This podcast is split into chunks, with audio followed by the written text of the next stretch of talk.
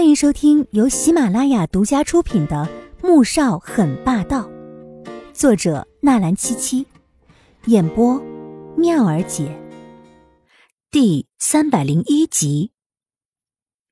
苏振宽点点头，走进书房，关上门之后，老太太推开了穆蒹葭，佝偻的背缓缓站直了。妈，你……穆蒹家十分惊讶的看着老太太。像是变了个人似的。郑宽，今天来找你，是有件事要和你商量。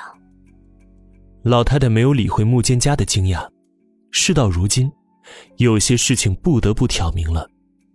苏振宽也是一愣，有多少年了，他没听到过老太太这么唤他。有什么事情，您可以打电话叫我过去的。苏振宽的神情很是疑惑。蒹葭，把东西拿给苏老看。老太太摇摇头，这才严肃的看向穆蒹葭。穆蒹葭犹豫了片刻，还是递给了苏振宽。接过文件袋，苏振宽拿起老花镜戴上，越看，手越是发抖。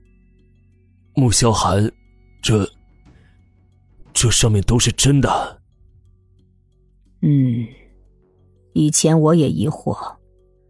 但是看到这份报告之后，我才终于明白，当初不是我弄错了，而是他隐瞒的太好。哼，没想到他当初那么小的年纪，心机这么深，成功骗了所有的人。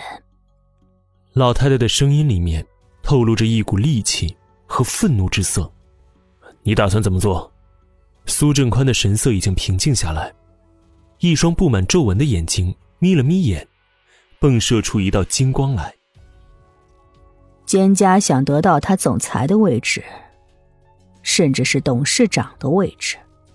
穆老太太也不隐瞒自己的想法和野心，苏振宽却猛地站了起来，直接否决道：“不行，小花到时候还要嫁进穆家，这样一来，她就什么也没了。最重要的是，如此一来，他后面的计划便没有办法实施了。”穆萧寒能不能娶苏画还是一回事呢。再说了，我们来只是找你商量的，可没打算听你的命令。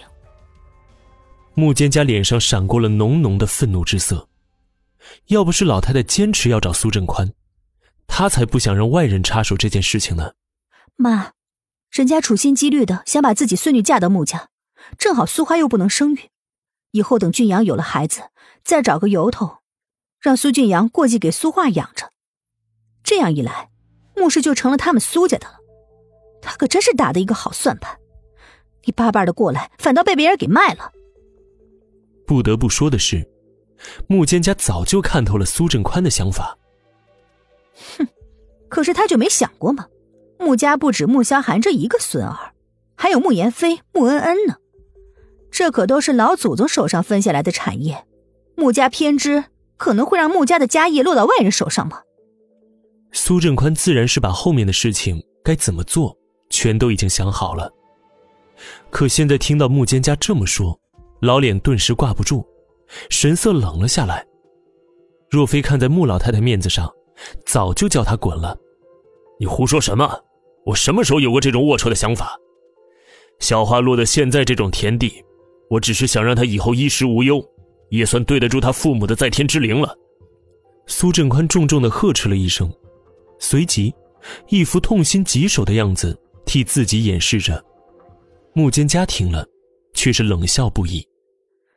振宽，蒹葭的话说的一点也没错。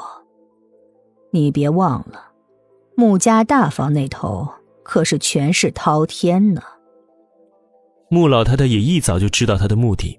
所以并没有被他这番话给骗到，而是十分语重心长的劝说了一句：“再说了，穆氏若是在蒹葭手上抓着，才是真正变成了苏家的东西。”随即，老太太忽然说了一句：“苏振宽愣住了，似乎一下子没能消化他这句话真正的意思。”“妈，你胡说什么呢？”